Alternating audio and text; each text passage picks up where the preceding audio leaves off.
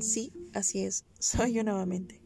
Aquella chica que estudia una licenciatura en educación primaria en la normal experimental de Tepozcolula y que con esfuerzo y dedicación ha logrado alcanzar el quinto semestre. Y en efecto, vengo a hablarles de una lectura que me fue proporcionada por ya saber quién, la cual lleva por nombre La aventura de innovar, el cambio de la escuela, en donde nos enfocaremos al capítulo 1, la innovación educativa hoy.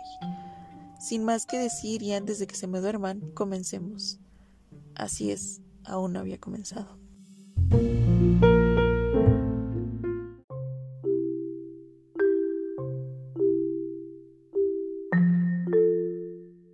Pues resulta y resalta que a un chinito se le ocurre comer murciélago en lugar de unas ricas enchiladas verdes. Y esto causa una pandemia a nivel mundial. Virus por todos lados, bacterias, gérmenes, coronavirus, esparciéndose por todo el mundo.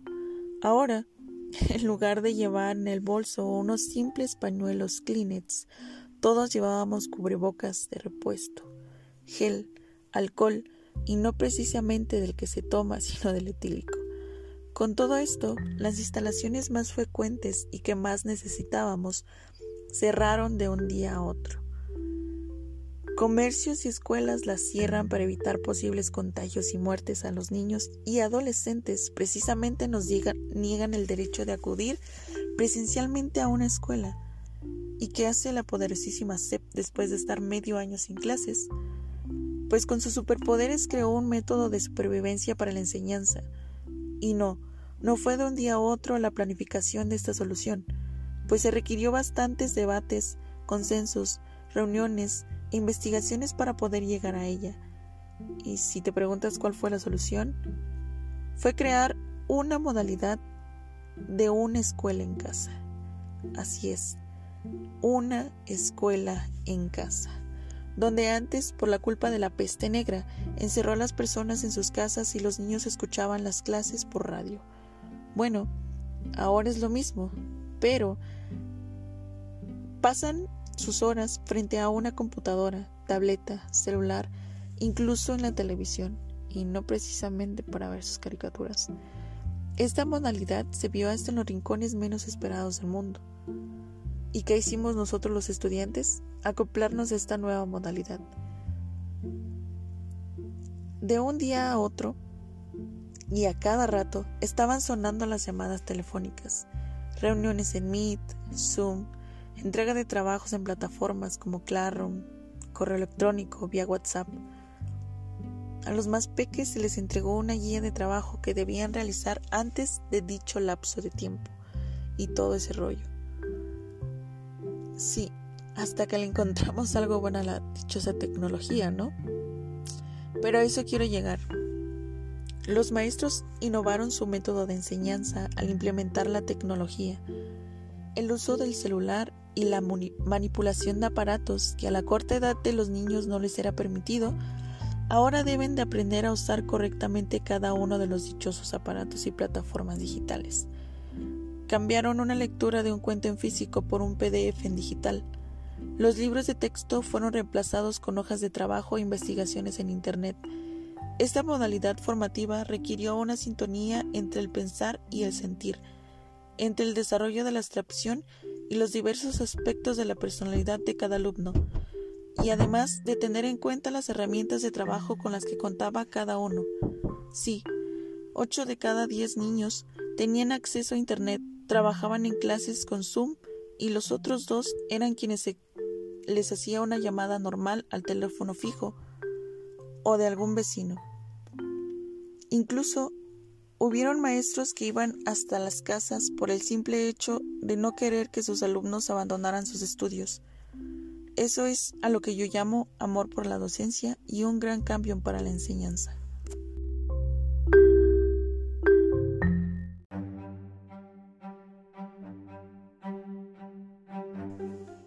Dando énfasis a lo antes mencionado, no es para nada fácil trabajar con dicha modalidad, pues como ya lo escucharon, 8 de cada 10 niños contaban con las herramientas necesarias, mientras que los otros dos restantes eran quienes se quedaban sin ayuda.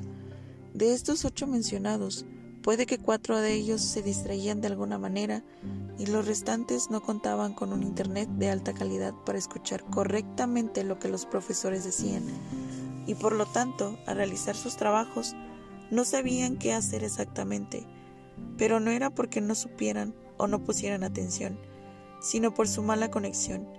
Y no hablemos de la entrega de trabajos. Quizás por su mal internet, un niño no pudo subir a tiempo la tarea. Quizás hasta puede que el profesor tuviera un mal día y se enojara y desesperara mucho, al grado de no aceptar la tarea por cualquier otro medio que no fuera por el antes mencionado. Existen diversos factores que pueden lograr e interrumpir la enseñanza de los pequeñines. Entre todos ellos están las principales y las más vistas. La mala conexión a Internet, escasos recursos, contar con un solo dispositivo electrónico para atender sus clases, la necesidad de ayuda a sus papás en los quehaceres del hogar o trabajo, la poca falta de información por parte de los maestros al momento de explicar o dar clases, el estrés o fatiga que generan los trabajos, la carga excesiva de tareas en, donde comúnmente los niños solo lo hacen por el simple hecho de cumplir y no por el de aprender. En fin, muchísimas cosas que si hacemos la lista el podcast tardaría varias horas, inclusive haría capítulos y no precisamente como los que ves en Netflix. Bien dicen por ahí que el cambio que generan las diversas innovaciones por lo general es costoso y dolorosamente lento, y vaya que es verdad. Cabe decir que con innovación también hablamos de innovar a los docentes. Así es, los maestros también tuvieron que acoplarse a esta modalidad. Como lo mencioné antes, la solución de la SEP no se hizo de la noche a la mañana, para nada. Primero, tuvo que preparar a sus docentes para utilizar la tecnología como método de enseñanza. Así es, no todos nacen aprendiendo, y es que se vieron casos en donde los maestros de avanzada edad no podían manipular los aparatos tecnológicos y mucho menos programar una reunión en Zoom o. Por ello, la SEP preparó a sus docentes para poder innovar los métodos de enseñanza. Cabe recalcar que la principal fuerza impulsora del cambio son los profesores y profesoras que trabajan y coordinan cooperativamente en los centros educativos y que se comprometen a fortalecer la democracia escolar. En lo personal, considero la innovación educativa como cualquier actividad laboral y humana, la cual debe de estar llena de contradicciones, dilemas o antinóminas.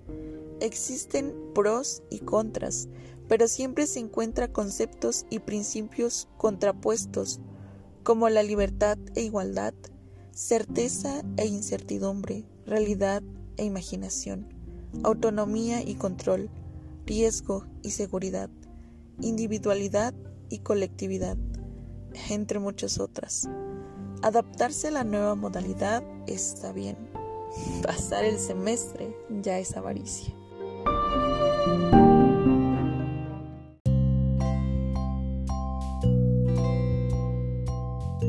Bueno, hasta aquí mi reporte, Joaquín. Espero que nos hayan dormido en el transcurso o al menos me hubiesen escuchado.